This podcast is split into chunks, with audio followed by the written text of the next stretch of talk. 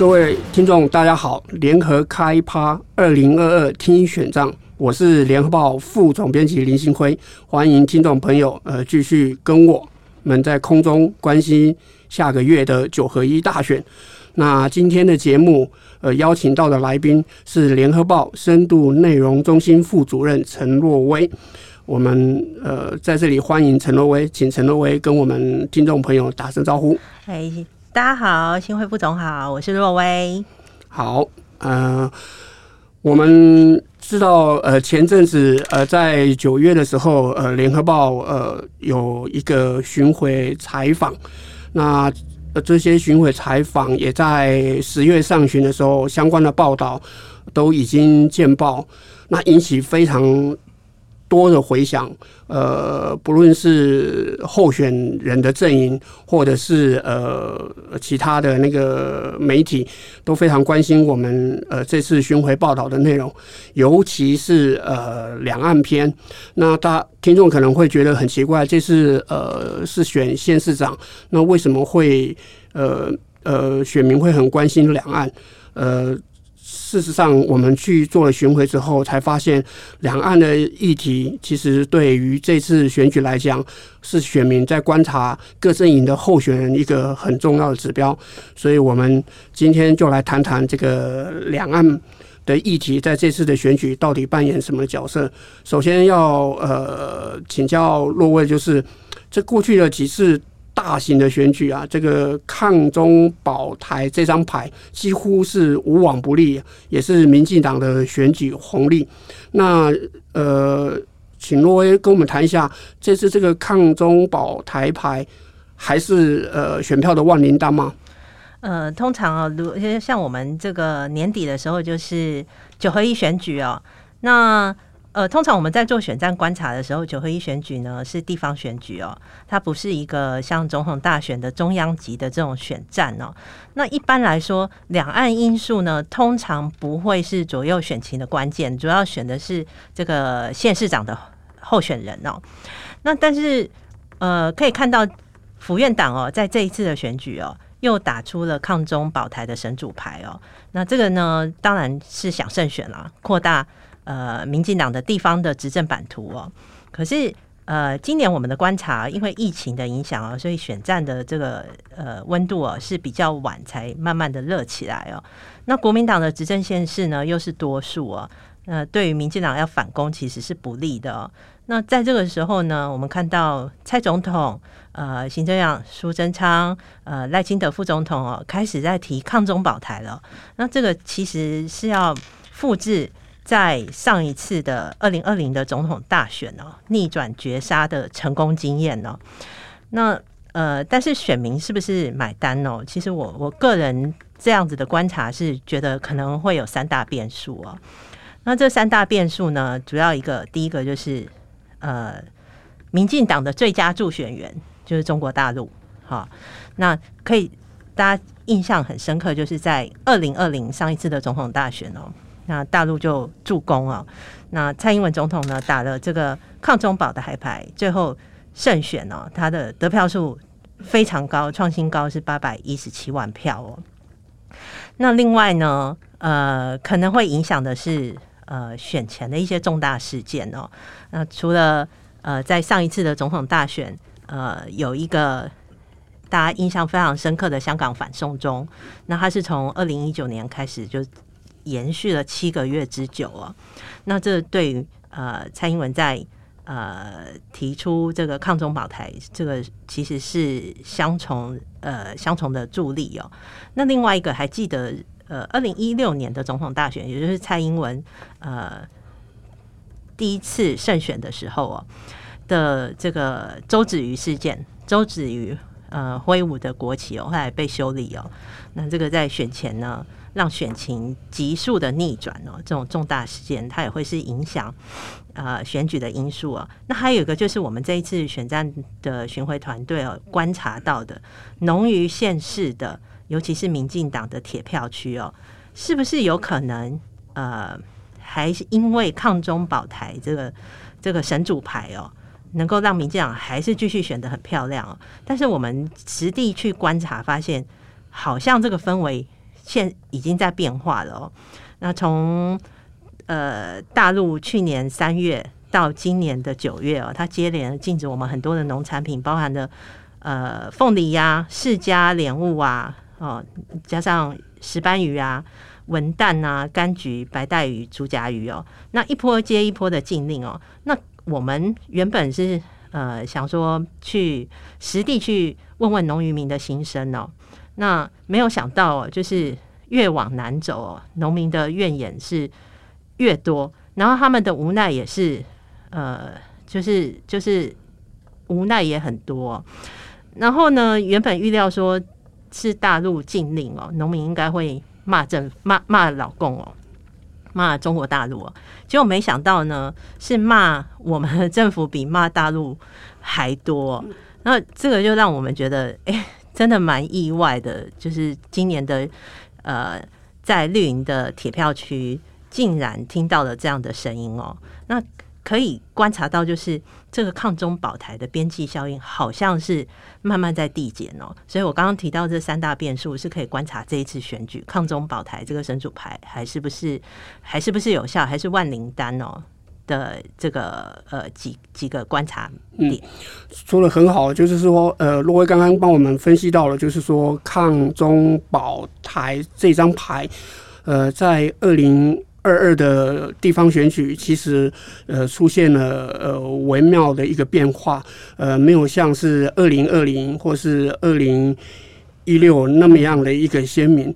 其实呃我也有跟洛威一起去呃这几个县市去听，呃他之所以他的边际效益会呃没有那么的明显，最主要的理由就是呃。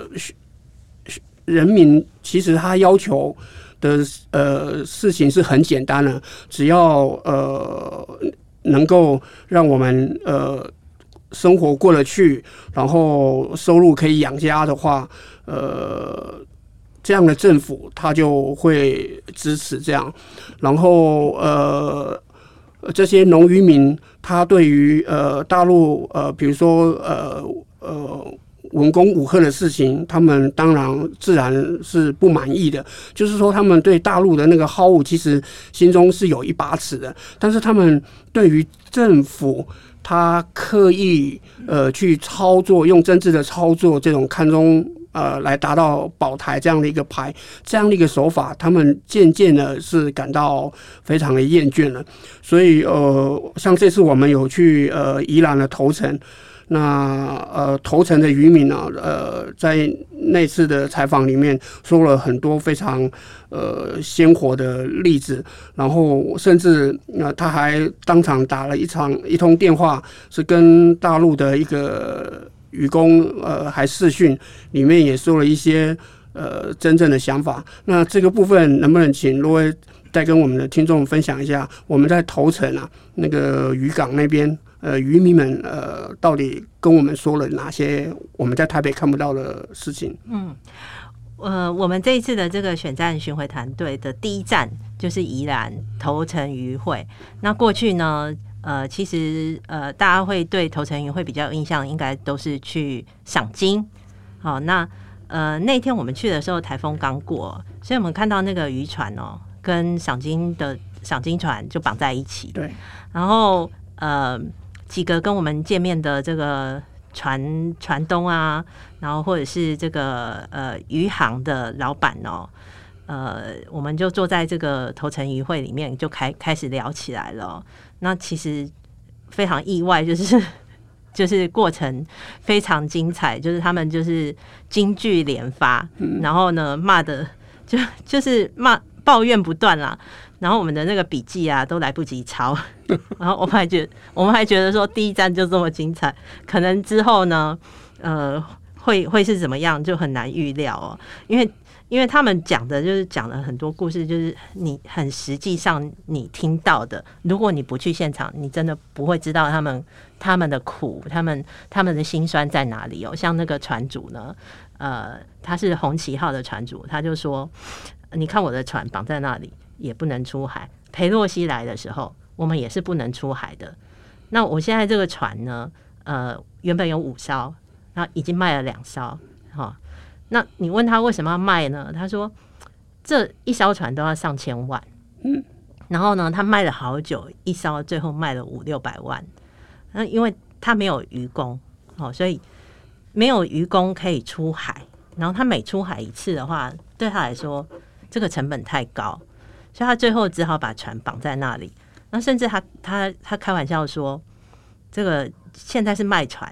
再产下去的话，接下来他要卖老婆跟小孩啦。哦，那另外一个渔行老板就也很生气，因为船不出海，他就没有渔渔货可以卖嘛。所以他他讲的讲讲到生气的时候，他就说：“你看那个海平面哦，上升哦，它不是因为气气候暖化，还是我们渔民的泪水跟汗水。”我听到这一句，其实其实蛮震撼的，对，蛮震撼的。对，嗯，那他们其实不是口才好，他是真的经历过这些苦。然后呢，跟政府反映也没有用，所以他讲出来真的句句是心酸哦。然后，呃，我刚刚讲就是笔记都 笔记都来不及记，然后他们也会说政府锁国啊，然后让他们没有饭吃。那你问他说，你其实也有东南亚的渔工啊，政府有开放，你为什么不用？就是说，因为语言不通。那我跟他讲话都还要比手势，那当然就是大陆渔工比较好用。为什么？因为他们。很吃苦耐劳。那我们台湾其实捕鱼越来越少，有人愿意去做这个这个苦差事。那大陆渔工呢，同文同种，他们语言通，然后又好用。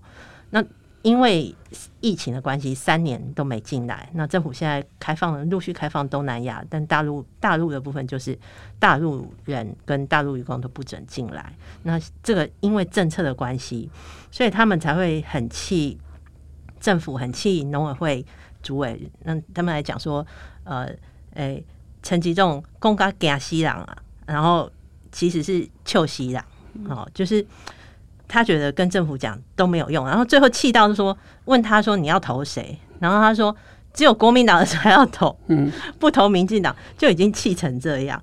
那这个是宜兰的第一站，然后接下来我们到台北的时候，台北你就发现说真的对。陈时中的仇恨值很高，好，那台北这个是万华绿绿中之绿的铁票区，那在环南市场，这个自治会的会长林胜荣他已经表态要投黄珊珊了。嗯、那为什么呢？他他讲那时候我们万华人都被陈时中说我们是破口，我们是病毒，来万华坐公车或呼吸就会就会染疫呀。嗯根本没有人要来，但那个时候只有黄珊珊要来。那你问他两岸是不是一个影响？老实说，对华南市场来说，他们的菜都是送国内的餐厅，对他们其实影响没有那么的大，主要是疫情影响。但是其实他们他们呃呃农民啊、菜贩啊，这个市场自治会他们都有交流，所以他们其实都比我们一般的民众看得更清楚的是，他是讲说，其实呃他讲的比较。比较直接啦，他说台湾跟大陆就是大家都同一个阿公，嗯，同一个国父啊，没错，有什么仇恨呢？那主要就是讲百姓就是要顾顾巴豆嘛，嗯，那谁只要把经济弄好了，然后人民不要再被政党绑架，这是他这一次出来力挺黄珊珊的原因。嗯，那个为什么我们要去投诚哦？因为投诚这个季节中秋节过后，它就是捕捞。白带鱼嘛，对不对？嗯、然后呃，那天我们也问了很清楚，说你的船都靠在呃港口里面，为什么不出去捕鱼？这样，嗯、那那个船东老板就讲说，第一是缺工嘛，现在大陆渔工不能来，然后第二就是那个鱼你捞了之后也卖不到对岸去，所以他们干。干脆就这次就不捕捞。那个我们到的时候，那个呃场景是真的很冷清呐，因为他们每一年都很期待这个白带鱼的一个捕捞季节，因为呃正常的话，他们也是靠这次的这种渔获，然后可以支撑他们呃渔渔民这样一家人一整年的呃生活的费用跟过日子的费用，所以呃这个头城的渔民呃。我们也问他说：“哎，可是那个陈吉仲啊，农委会啊，到处在台北的办公室都宣传说他们呃有照顾啊。虽然呃大陆有禁止呃渔获，但是政府还是有照顾他们，有补贴他们。那那些渔会的人，呃，对于农呃陈吉仲说有照顾，他们的说法是是真的有被政府照顾到吗？其实是没有啦，因为他们我们去采访的时候，那时候还没有宣布白带鱼到底要怎么办哦。那最近农委会才有说啊，那也许可以再补助他们呐、那其实对渔民来说，他们觉得他们相对于这个呃凤梨呀、释迦莲雾啊，呃农委会对农产品、农农产品、水果跟渔获的补助是不一样的。然后鱼中又有分别，农委会他们会去补助石斑鱼，可是对白带鱼他们。在那个时候其实是等不到的，嗯、所以他们说我们渔民就是最弱势啊。然后我们怎么反应？几个部会就一个推一个，找渔业署，渔业署就推农委会，然后找农委会，农委会就推卫福部，说都是疫情的关系。所以对他们来说，那他说我到底要跟谁反映呢？其实是很无奈。嗯、对，我还记得那个有一个渔民说，我们渔民因为就是刚刚讲了选票没有农民多嘛，然后他们。在照顾的这个力道上，也没有像照顾农民那么的大。那虽然有照顾农民的力道那么大，可是我们，呃，接着我们也去了那个，嗯，我们来先谈谈那个文旦这一块。我们还去了那个扁嫂的故乡麻豆嘛，对不对？嗯、然后这里地方，呃，大家都知道是台南嘛，台南就是即使是提名西瓜也会当选的一个深绿的选区。可是，呃，我们到了麻豆之后，正好就是他们呃文旦在收成的一个季节，准备要卖。然后我们到了现场，呃，那那些文旦那些麻豆的农民，他们又是怎么看今年这个呃秋天呢？我记得我们是九月中秋节过后，我们马上到了麻豆。那当时其实我们采访是到。呃，台南，然后呢，就去想说去麻豆看一看现场的状况有没有受到大陆禁令的影响哦。那诶，一打听才知道说，在那个中秋节过后，农民的家里都还有很多的文旦哦，那没有卖卖不出去哦，所以麻豆农会呢就紧急的再通知他们说，那我再来收购你们的这个大果来。来帮助你们这样，那其实大家讲大果跟小果其实是有差的。小果呢，就是品相比较好的，就是特级的这种文旦呐，哦，比较甜，肉比较细。因为我很喜欢吃，我很喜欢吃文旦，所以我很清楚。然后呢，大果就是它，它就比较大一点哦。那通常它没有那么甜分，没有那么高，那肉质也没有那么细哦。那确实哦，就是在中秋节过后，农民的家里，你去看，它有一箱一箱的哦。我们听说了以后，我们还去了现场哦，去看。那这个叫郭新聪的这个果园哦，它知道我们要去采访，他从外面赶回来，所以那事前是没有办法什么布置啊，再去找柚子放在那边是不可能的。然后呢，我们到了现场，他开，他赶回来，骑车回来，然后开门哦，给我们看，里面就是。一一整箱一整箱的全部堆在那里哦。那我们报道出来以后呢，结果呃，台南市政府哦也很着急哦，就跑到这个郭新聪的果园去看哦。那他们不止看，还去搜他的脸书啊，然后说这个郭新聪呢，他自己在脸书上就说：“哎，中秋节就说我已经销售一空了。”那然后呢，台南市政府就发 发个新闻稿了，说没有啊，都没有文旦啊，大家都卖啊，都都卖得很好啊。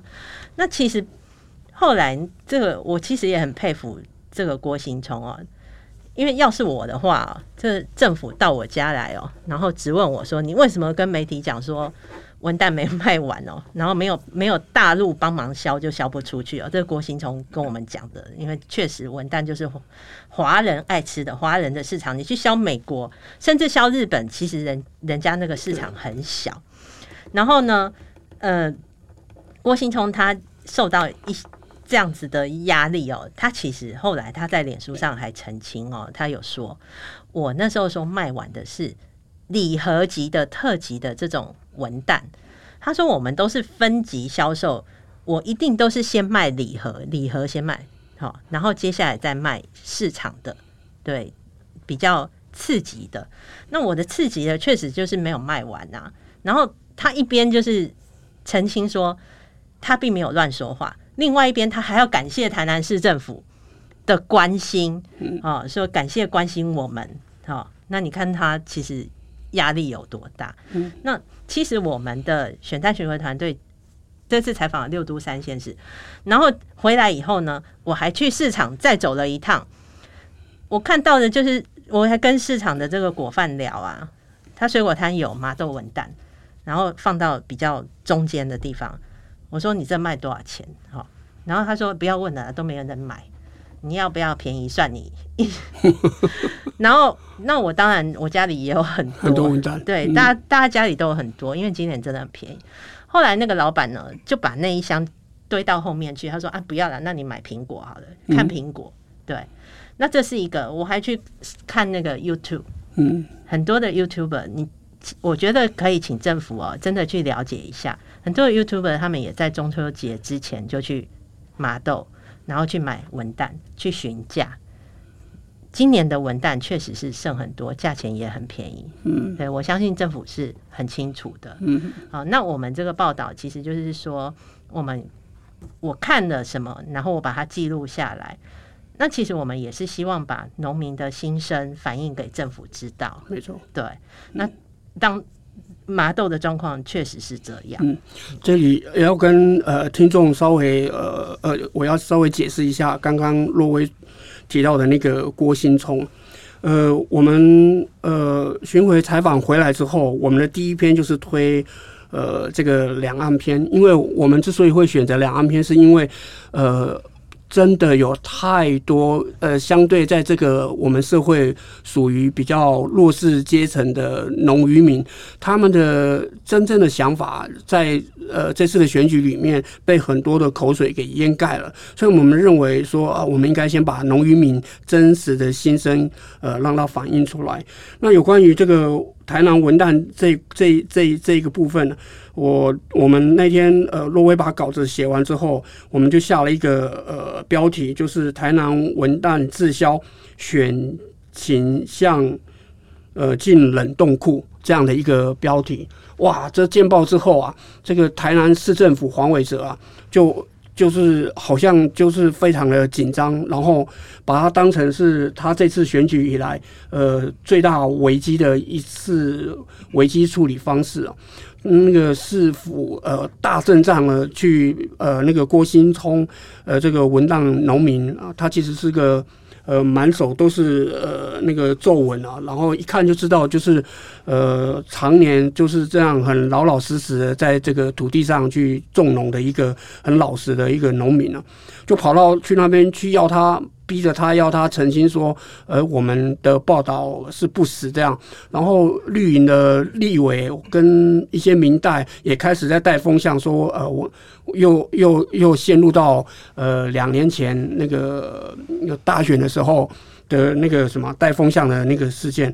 可是这个郭新松阿北就很很有道义感，他就。帮我们讲话说，呃，联合报来采访我的时候是在什么时候？然后他就是如实来采访，我也把真实的情况跟他说，所以他们并没有像呃呃民进党所讲说我们是在做假新闻了。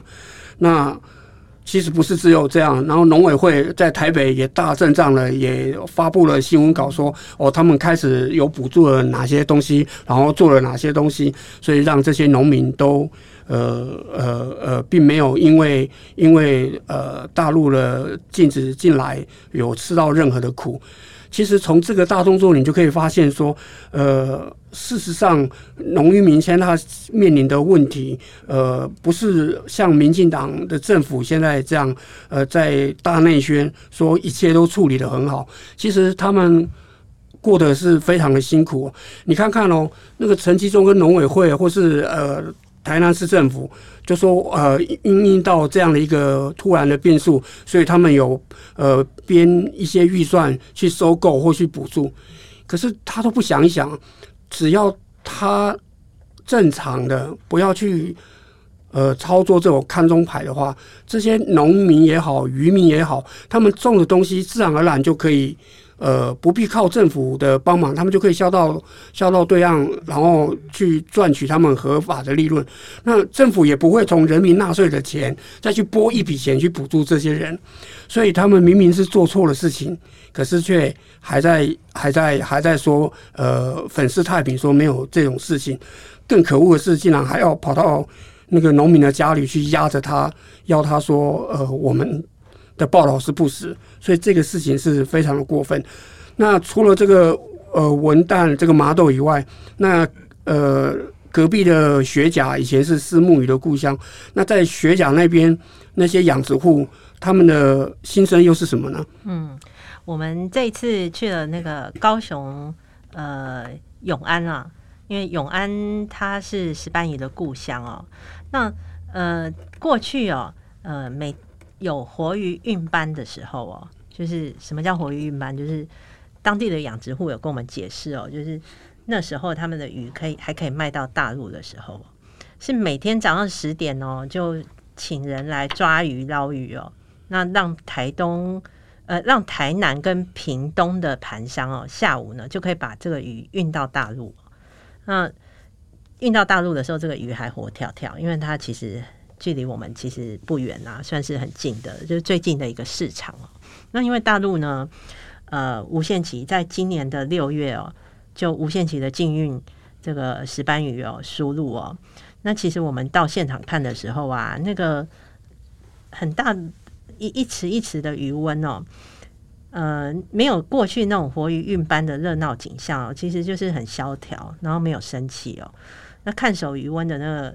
狗狗，你记得吗？就是 狗狗还比人多，就是所以那个养养殖户的这个这个阿姨哦，她就跟我们讲说，还好她之前已经五月的时候已经先卖掉一批鱼了，那所以对她来说还还可以，不是那么迫切哦。然后今年的鱼呢长得又比较慢哦，所以她就先把它放在鱼温里面养养啊。那可是鱼养了一天一天大了怎么办呢？那加上那个原物料啊、饲料啊，都全部都涨价。那大了以后你，你你你要喂它，然后它大了以后，它又卖不出去，空间变小，它又要分一池一池，又要把它分开来哦。那所以他也是很无奈哦。那他他他就说，那我不知道说明天在哪里。好，然后他说他也自嘲说啊，没关系啦，我们就自我安慰啦，好的时候就吃鲍鱼。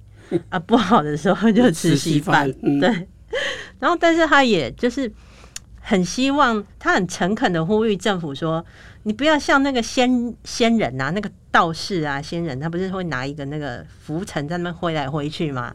他说你不要像仙人去弄那个浮尘一样，一直去弄人家，去弄大陆，因为你一直挑衅大陆，就是最后牺牲的就是我们的生计，就农渔民、农渔产品都出不去嘛。那他。他说：“还记得以前高高雄呃前市长韩国瑜说过的，而以前是货出去人进来，然后他的口号嘛，大家都发大财。那现在就是货滞销，人进不来啊，大家就饿肚子啊。哈，那呃呃，我我们的了解是在永安这一区，其实当然它是绿营的铁票区，是很绿的。然后在蔡英文在。”呃，蔡英文总统二零二零的胜选的时候啊，当地的渔民其实是很开心，他们还那个台北的话是送鸡排，然后在永安这他们是很豪气，就是把石斑鱼拿来炸炸鱼排，千一千份鱼排免费送，他们是这样子欢欣鼓舞的在庆祝蔡英文当选。结果呢，现在因为一些政治的因素，因为两岸的政治因素影响到两岸关系。然后呢，大陆的禁令变成这些后果，让当地的渔民、村民去承承担、去承受。那对他们来说，其实又他们其实是很无辜的啦。嗯，我有跟那个养呃石斑鱼的阿姨也有聊，她呃也是呃很感慨的说，这个因为她很认真的跟我们讲解那个。石斑鱼养殖的过程，就好像在帮我们上课一样。我也原来才知道，养一条鱼是这么的困难哦。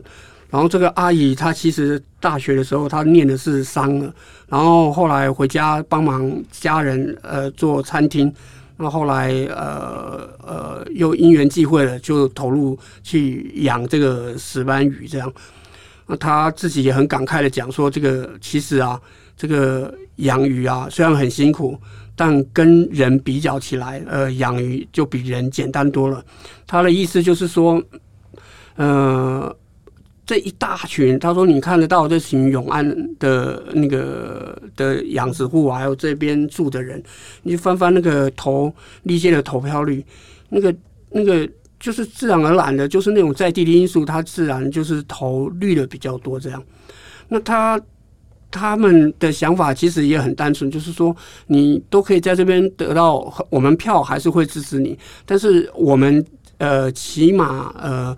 的基本的那什么那个呃，可以过生活过日子这样的一个一个稳稳稳定的永续的一个生存，呃，不要因为政治因素就突然就断了这样，那那那就会变成说啊，我们在很苦的时候就只能呃吃稀饭这样度日子，所以那个永安的石斑鱼的那些养殖户，呃，他们现在也也也对现在的政局，呃，也只能。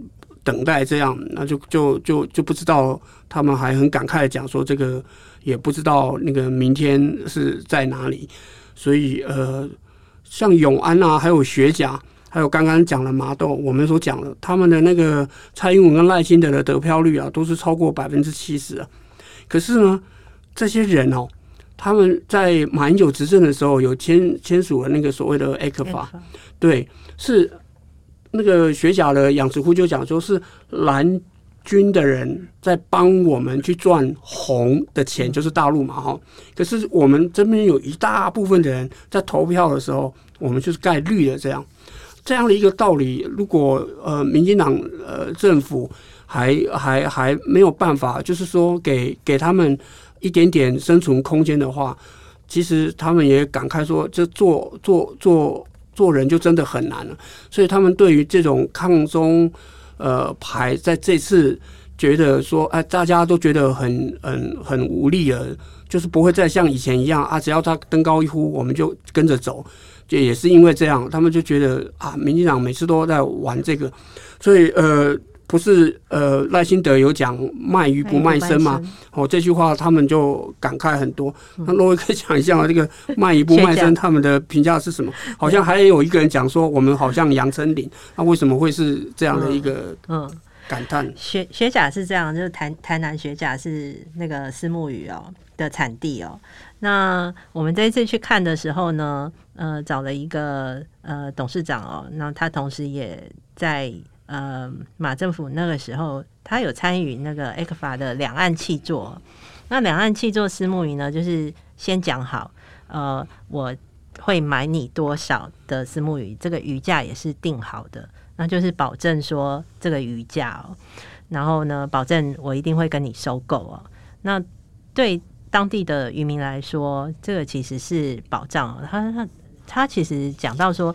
你不要看鱼养鱼好像很好赚哦，养养久了以后呢，那个会神经衰弱，因为只要天气一变哦，然后鱼鱼群一有骚动的时候，你那时候就要赶快请人来捞鱼，否则那整池鱼就死光光了。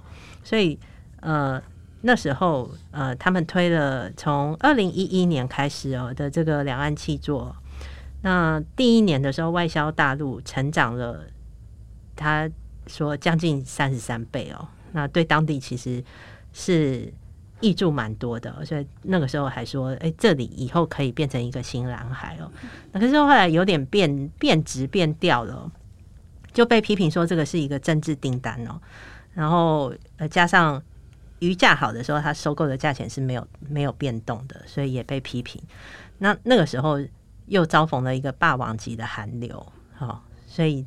种种的因素啦，然后呃，民进党执政上来以后，两岸关系，所以整个两岸的这个气作就停了。那现在你去看这个学甲这个地方，它其实呃余温少了，但很多的光电板哦就进驻了。那对于渔民来说，我如果要看天吃饭哦，他们有的就觉得说这样我划不来，那价钱不一定卖得很好。就算价钱很好，今年价钱很好。但是成本垫高了，他赚的还是没有没有很多啦。老实说，还是就是成本算下去，基基本上也没有赚很多。那呃，有一些光电的这个业者就去说服他们说：“那你的余温就让我们来种电。”所以确实有一些余温就停了，就不种，就不做了，然后变成这个光电板的故乡哦。那当初两岸契作的这个新南海呢，现在就变成光电板重电的蓝海哦。那其实呃，农当地的这个渔民他们他们说，他们是怎么样评价这个呃台湾的政党哦？从这个私募鱼的契作到现在哦，这个契作已经停了这么久，那对他们来说，民进党是逢中必反，可是，在他们眼里的国国民党呢？又是逢中必必闪，哈、哦，那他们都不知道说你们这个政政党政治到底在做什么？他说我们政治农渔民哪也不懂，我们也不能插手，但是你们有时候为了政党的利益哦，然后你就牺牲了农民的利益。刚刚新辉副总提到的赖清德这个卖鱼不不卖身的名言哦，就是他当台南市长的时候他提的讲私募鱼。就是我们卖私募鱼，但我们不卖主权的意思啦。好、嗯，那其实这句话让学甲的渔民听了心里觉得有点受伤，因为他们说这话讲的也太难听了吧？卖鱼不卖身，把我们当什么？我们又不是妓女。其实对啊，他们会觉得没有受到尊重。然后呢，嗯、呃，他也说赖清德那时候有说，就是希望把私募鱼。卖到日本跟新加坡，那结果呢？他说：“你看，一条都没有卖出去。”哈，然后那对渔民来说，政治人物这样讲，好像是说你卖把这个鱼卖到日本、新加坡，就是为国争光；然后你卖到大陆呢，你就是卖台就被抹红。好，那这个这个就是包着糖衣的毒药。那所以他们觉得也很也很生气，就是说，你既然这样，那你政府清楚的跟我讲，我们就是不要大陆市场。那不要大陆市场以后，政府你要怎么做？对，那其实现在呢，大陆市场没了，那这些私募鱼呢，大部分就是他跟我们讲，就是多数都卖到中东、沙乌地阿拉伯，一点点卖到美国，就就是这样。那他希望说，父母再怎么争吵，你要离婚哦，他用这样的。方这样子的比喻来形容两岸关系啦，说你们要吵吵的吵吵架打架，我们都不管，你不要影响到我们小孩，小孩要在健全的环境下成长嘛。其实他这就是说出了台湾的农渔民的心声嘛，因为我们农渔民就只是希望我们我们种的呵护的守护了。很久的这个农产品或果果实，对不对？或者是这个养大的鱼能够卖得出去嘛？而不是就是在池池子里面让它继续这样子越养越大，不知道该送到哪里去。最近教育部长潘文忠他还说啊，小学生保证一个月可以吃吃到四次的石斑鱼。对，我们家最近也有吃石斑鱼啊，确实是很好吃啊。但是我想光靠国内市场吃是不够的，要帮他们开辟一些生路啦。呃，除了两岸拍以外，我们这次巡回还有一个题目，呃，回来之后也引起非常大的回响，那就是年轻的选票。那 年轻选票一向都是民进党的主场优势，呃，不论是呃总统大选、立委选举，或者是县市长选举。这种比较属于就是单一选区的这样一个大的选举，呃，民进党它可以独享年轻族群的一个选票。那呃，但是这一次呢，呃，我们观察，呃，这个年轻选票好像也起风了。它呃，并民进党已经没有像以往那样那么的呃占有优势。那有很多的年轻人，呃呃，甚至对于呃冒出来的这个第三势力，呃，不论是民众党或是实力这样的一个第三党，他们反而呃的看好度跟好感度都比过去的明显的增加了。那这次我们观察到这种呃，民进党在年轻选票的流失，呃，无论是在呃。呃六都或者是不是呃六都的一个县市，呃，可以看得到呃这样的一个板块的移动。那这种移动有很大的一部分是来自于年轻族群对民进党上来执政六年之后，呃，房价呃一直居高不下啊。虽然不断的祭出打炒房，可是那个六都的房价是越跌越高啊。连我们去台南的那个。南科的一个一家传统工厂，那个负责人也讲说，我们这边的房价跟以前涨了很多很多这样。那呃呃，台北的后花园宜兰当地的人也是这么样子讲。那呃，这个部分有关于这个房价，这个全台都飙涨这个现象，年轻人到底呃呃是怎么看的？他们到底有多么的不满？嗯。高房价真的现在是年轻人的痛哦。呃，不只是我们这次选战巡回去了这么多的点，跟呃几几个呃年轻人谈哦，其实都反映了这个现象哦。那还有我们自己身边的朋友哦，呃，认识的年轻人，其实现在也都是在租房子哦，而且他们租房子的地点也不是在台北，因为台北的这个呃。这个租金也也很贵，你只能租到很小的房子哦。那就整体都是往呃城市外移哦。那高房价最近呃有一个调调查公布哦，就是我们的那个房价所得比哦，就是看你的所得跟你买买不买得起这个房子哦去做对比哦。那这个房价所得比呢，其实是一再的攀升的哦。那大家就是它它有一个比较。白话的统计就是说，怎么这个形容哦？就是说，你全国平均要不吃不喝九年，你才可以买房。那这在我们呃，或者是新会副总的年年代，就是我们其实呃都经历过年轻的这个年代哦。我们以前是努力存钱，哦，努力工作，你会梦想你可以买一间房子，它即使不大，但是是一个呃。安居的地方，哦，那可是对年轻人来说，这个好像现在是好像远完全达不到的梦想哦。那这个当然就是，呃，蔡英文总统呢，当时呃选举的时候，他一直强调的居住正义，其实他也一直在盖社会住宅，但是这个社会住宅的这个盖的速度啊，就是其实没有像。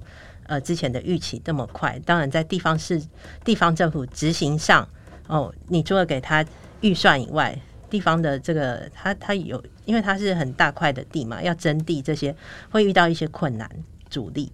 可是在这里这一个呃，看起来还能够比较稍微疏疏解这个高房价的问题的社会住宅，它没有办法加速，这是一大问题。然后第二个就是呃，政府。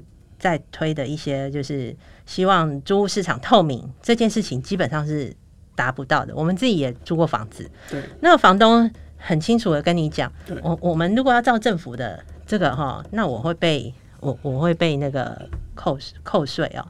那你的这个租金我就要调调高。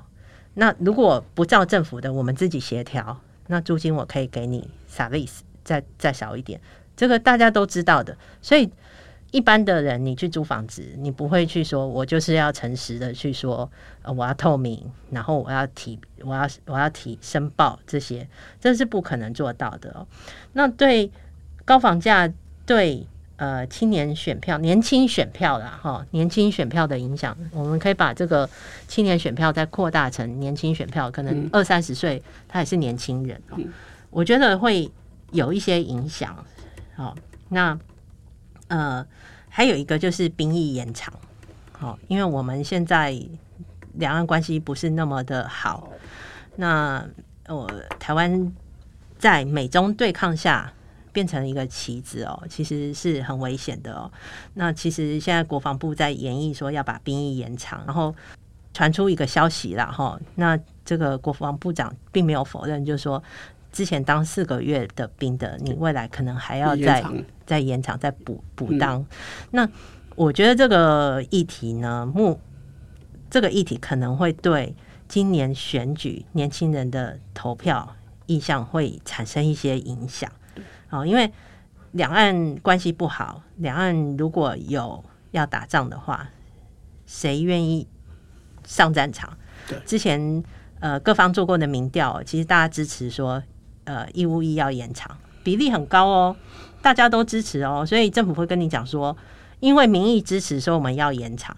可是问问身边的人，如果真的发生战事的时候，谁希望自己家里的小孩去去打仗呢？上战场呢？我想是不愿意的，对不对？对，没错。所以这个部分可能会有一些影响。嗯，其实年轻选票这个部分，呃，刚刚若威分析的很好。除了这一次的呃呃选举，呃，已经看得出来，呃，民进党没有再享有那么明显的优势之外，已经在松动。其实这个问题，如果呃呃政府呃。民进党政府没有拿出很好的办法来解决跟面对的话，嗯，其实那个明年的总统大选跟立委选举，它会是一个非常重要的议题啊，也是呃想要选总统的各阵营的人他无法逃避的一个问题，因为现在年轻人的那个他的那个政党色彩啊，他没有像呃老一辈的人那么的鲜明哦。他对于政治事物的喜好，它的变换的口味也会相当的快。那呃，那个他们取决的标准都不是从颜色来决定他们对某一个阵营的好恶，而是取决于他呃他的政策可不可行，他开的支票会不会落实。比如说像这个居住争议，呃，小英讲了这一块。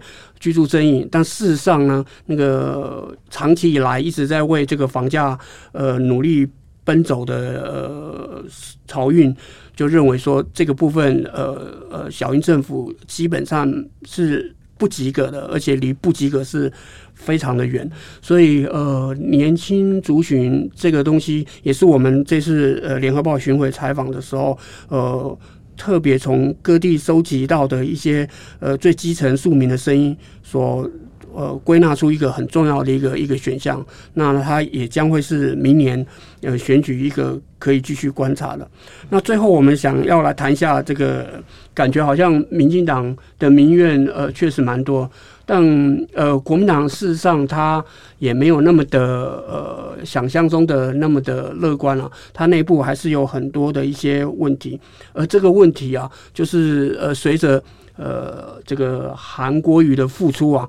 呃，也开始要慢慢的在国民党内部会成为一个呃热带气旋，就是说，到底要不要再重新呃张开双手迎接呃韩流，还是要跟他保持一定的距离？这个内部啊，呃蓝营自己现在也陷入焦灼。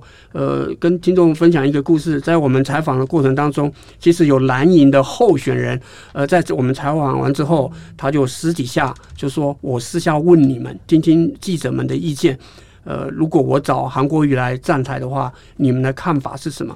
那我们觉得候选人会问我们这个问题，呃，的重点不在于我们记者要帮他分析什么答案给他，而是在于我们意识到了。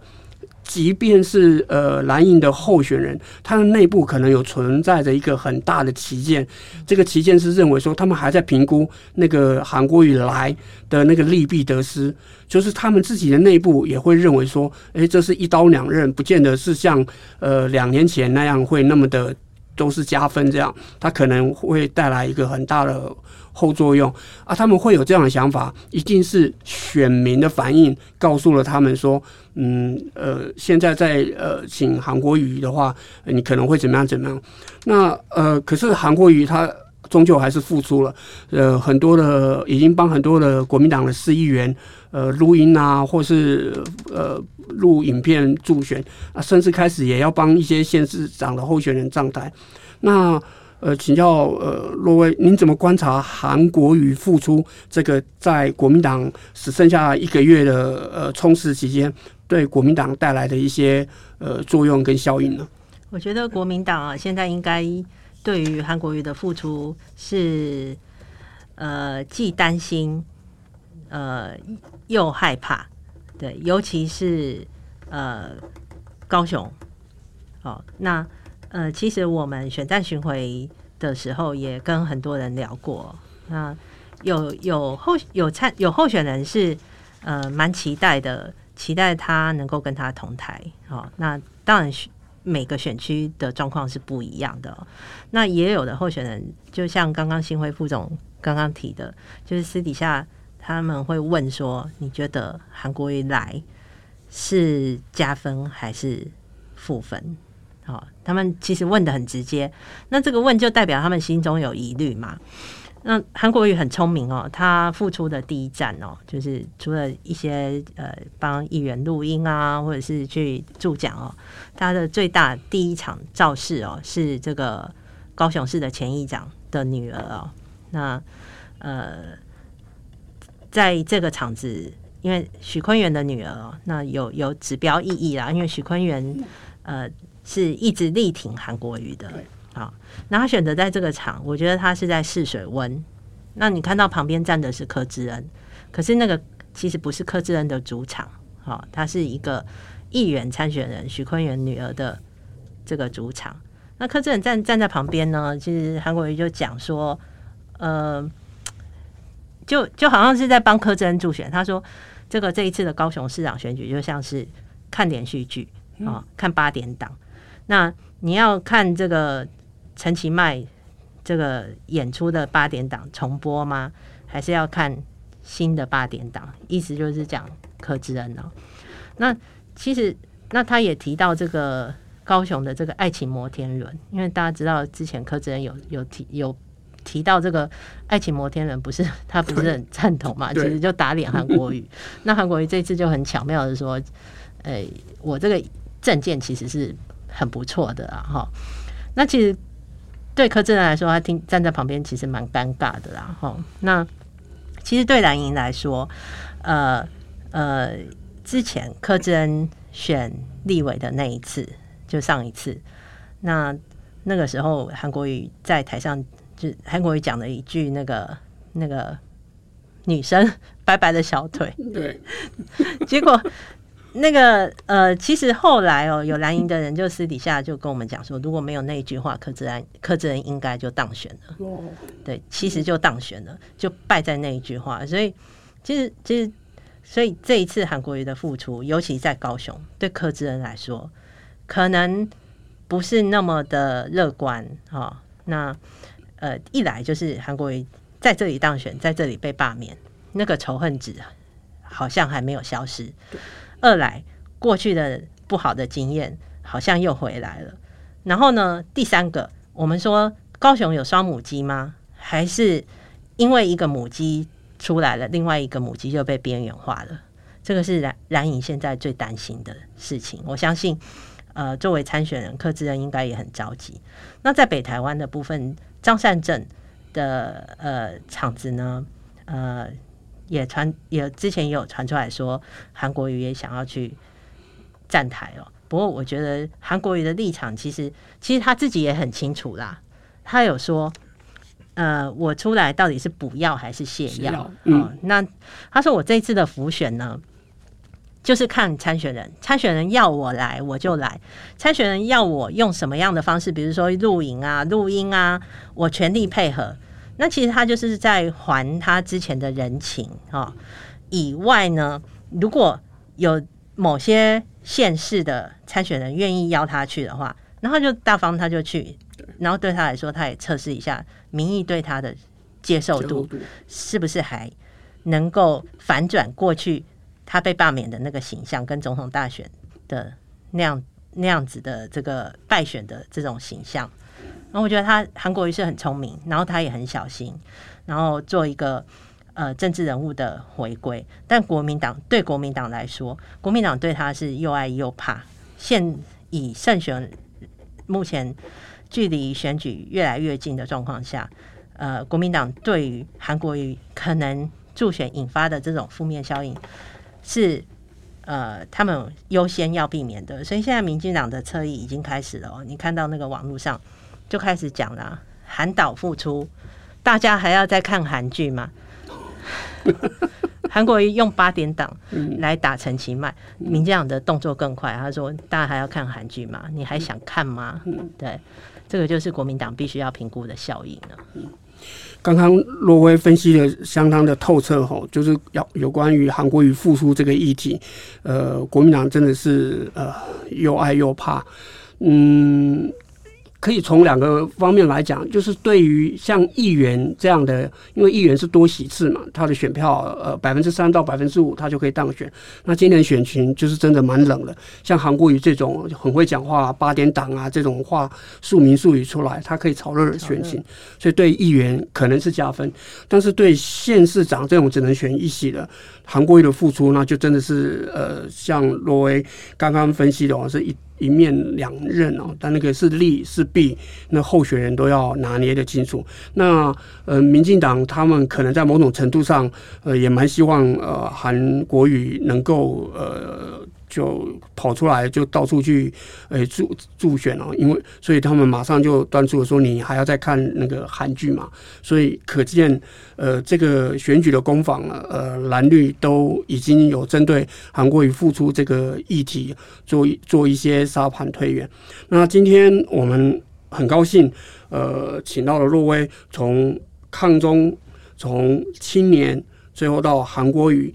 针对这次选举蓝绿阵营，他们各自的一些利弊得失，呃，做了很呃深入的分析，同时也跟我们分享了他到六都三县市这些最基层的前线，呃的把基层的声音跟想法也在这边跟听众分享。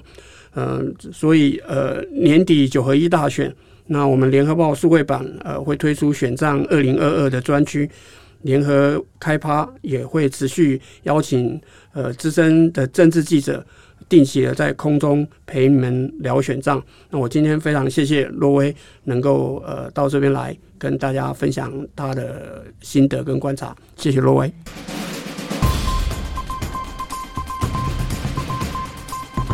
上网搜寻 VIP 大 U 点 .com，到联合报数位版看更多精彩的报道。